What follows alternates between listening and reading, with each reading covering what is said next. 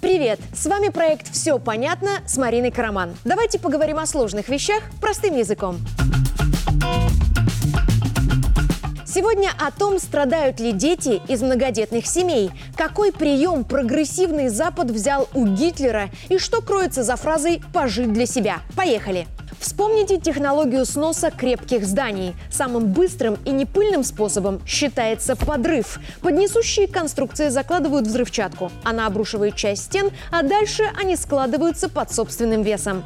Эта же схема работает, когда нужно снести какой-то социальный институт, государство или целый народ. Исполнитель определяет несущую конструкцию, закладывает под нее взрывчатку и жмет на детонатор с безопасного расстояния. В понедельник мы отметили День семьи. Русскоязычный сегмент соцсетей заполнили фотографии семейных пар, мам с детьми и целых кланов, где рядом с годовалыми малышами сидят их столетние прабабушки. А вот в западной части интернета были и другие снимки. На них крепкие парни, один из которых называет себя женой. Мужчины пенсионного возраста в одежде маленьких девочек и маленькие девочки в костюмах котов. Это в западной культуре называется гендерным разнообразием. И именно оно призвано стать взрывчаткой для несущей конструкции нашего общества – семьи. Стратегия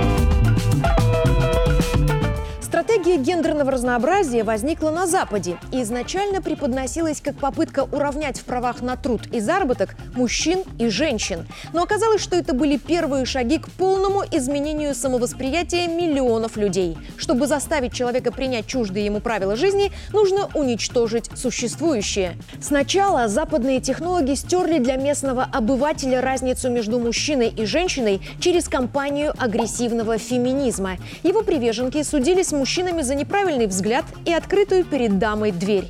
Этот тренд пытались перебросить и к нам, но наша ментальность его просто выдавила. После того, как в сознании людей уничтожили разность полов, стали ломать традиционную модель семьи и раскручивать нормальность однополых отношений. Когда и это прижилось, взялись за гендерную самоидентификацию и начали насаждать идеи о том, что каждый сам решает, мужчина он или женщина. Благодаря мощной пропаганде западное общество приняло и этот абсурд. Но на нем дело не остановилось. Взрослым людям позволили, не привлекая внимания психиатров, выдавать себя за маленьких детей и гипертрофировать вторичные половые признаки. Вот это Стефан Вольшт из Канады. У него семеро детей и 23-летний брак. Но 8 лет назад он вдруг сообщил, что чувствует себя шестилетней девочкой, сменил брюки на платье, бросил семью и стал приемной дочерью пожилой пары. А это учитель труда из Канады, который пару лет назад был обычным мужчиной, но вдруг объявил себя дамой по имени Кайла Лемье. Надел гигантский искусственный бюст и ходит так к детям на уроки. Жалобы родителей не помогли. Ученики вынуждены наблюдать очень странную учительницу. Но и это еще не все. Запад хочет позволить детям менять пол и запретить вмешиваться в этот процесс адекватным взрослым.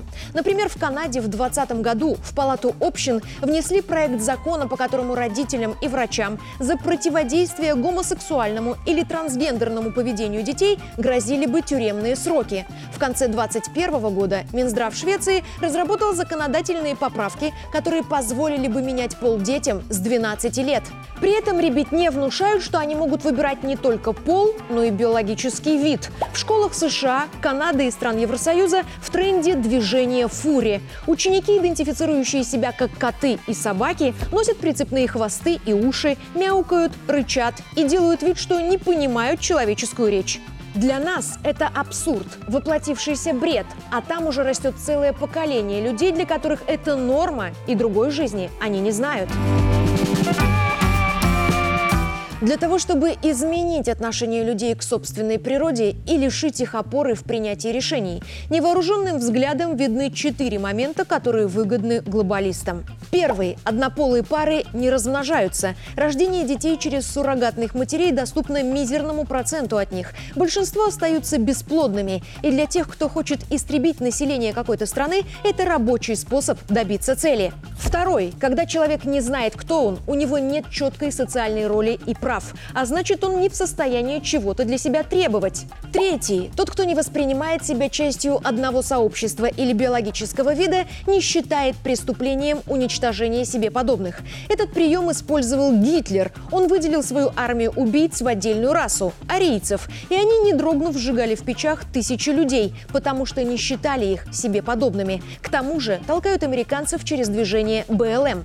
Ну и четвертый момент. Западные политики давно поняли, что через обособленные группы людей продавливать свои интересы гораздо проще, чем через сплоченный единый социум. Например, на выборах в парламент или в президенты за политика, который поддерживает ЛГБТ-движение, проголосуют все его участники. Но для этого целевую группу нужно выделить из общества и наделить привилегиями. Это поставит ее в оппозицию по отношению к тем, у кого привилегий нет, а у некоторых вызовет желание в нее попасть. С ЛГБТ ЛГБТ так и вышло. И вот уже в западном социуме, кроме мужчин и женщин, якобы живут какие-то мифические существа с особенными правами и потребностями. Общество раздроблено. А семья – это носитель единственного работающего кода существования человечества.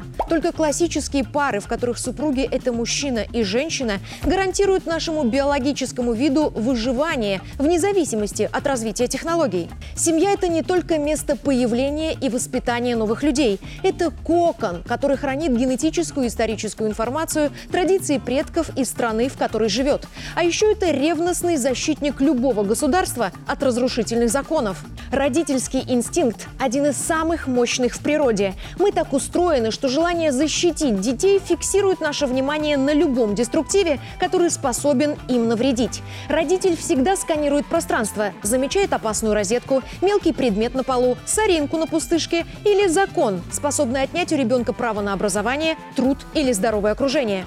То есть пока большинство членов общества живет в семьях, страна может рассчитывать на сохранение исторической памяти, традиций и на разумный подход к созданию законов. Разрушить такую страну практически невозможно. Для этого сначала придется разрушить ее несущую конструкцию – семью. И в случае с нашим народом коллективный Запад пытается это сделать, просто у него не выходит. Во-первых, в обновленной Конституции Беларуси прописано, что под защитой государства находится только союз мужчины и женщины. Это исключает признание нормой однополых браков. Во-вторых, поддержка семей с детьми объявлена национальным приоритетом Беларуси. У нас действует 11 видов государственных пособий для семей, которые воспитывают детей. Например, при рождении первого ребенка матери платят 10 бюджетов прожиточного минимума. Сейчас это 3,5 тысячи рублей. На второго ребенка – 14 бюджетов. Потом одному из родителей дают 3 года оплачиваемого декретного отпуска. Такой роскоши нет в большинстве стран мира. Плюс оплата больничного для женщины до и после родов и вознаграждение за постановку на учет до 12 недель беременности. В первые 12 месяцев после рождения первенца государство выплачивает семье около 15 тысяч рублей. После рождения второго ребенка – 19 тысяч. С рождением третьего родители получают право на семейный капитал, который у нас разрешено тратить досрочно. Дальше семью страхуют дотациями на оплату садиков и кружков, бесплатным образованием в школах и даже университетах, помощью в приобретении жилья, дополнительными выходными для родителей, у которых двое и больше детей в возрасте до 16 лет, и еще огромным количеством выплат и бонусов. Страна ежегодно тратит 3% ВВП на социальную поддержку семей с детьми. И вот результаты. На момент последней переписи населения в Беларуси жили 2 миллиона 612 тысяч семей. Двое детей есть в каждой третьей семье страны.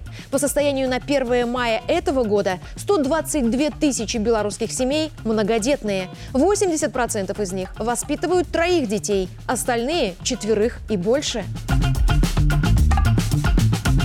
Потому что даже самая развитая страна – ничто без людей. Проблема демографии волнует каждого политика, который работает в интересах своего, а не чужого государства. Программы стимулирования рождаемости запустила Россия, и вы не поверите – Китай, в котором живет шестая часть землян.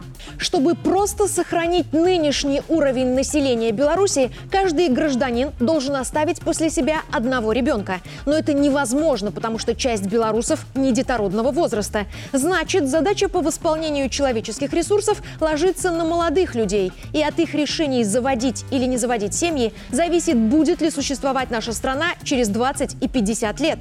Сейчас в среднем на один квадратный километр белорусской земли приходится 45 жителей. Территория позволяет нам, не жертвуя комфортом, увеличить население минимум вдвое. И многодетные семьи работают в этом вопросе за тех, кто отказывается или не может иметь детей. Главные аргументы людей, продвигающих идеи child-free, то есть сознательного отказа заводить детей. Знаете, вот это «пожить для себя», «родить одного, чтобы дать ему все», как мы выяснили выше, часть денег на содержание детей белорусам дает государство. Материальный вопрос отпал. Что касается жизни для себя, дети – это и есть жизнь для себя. Люди понимают это, как только берут своего первого ребенка на руки и с трудом вспоминают, зачем вообще они жили раньше. Есть еще любители порассуждать о том, что дети в многодетных семьях растут ущемленными, без образования и с мышлением нищих. Ответить могу только именами. Джефф Безос, Билл Гейтс, Илон Маск. Эти трое занимают первые строчки списка богатейших людей планеты, и все они выросли в многодетных семьях. Строить семьи и обязательно их сохранять. В определенном возрасте все мы вдруг понимаем, что семья – это несущая конструкция не только для государства, но и для каждого из нас.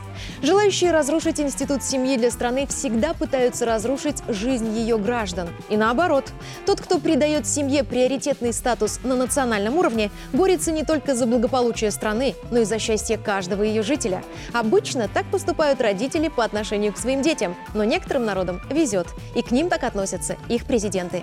Я Марина Караман, и как белорусам работать на семейном фронте, мы разобрались. Все понятно? До встречи!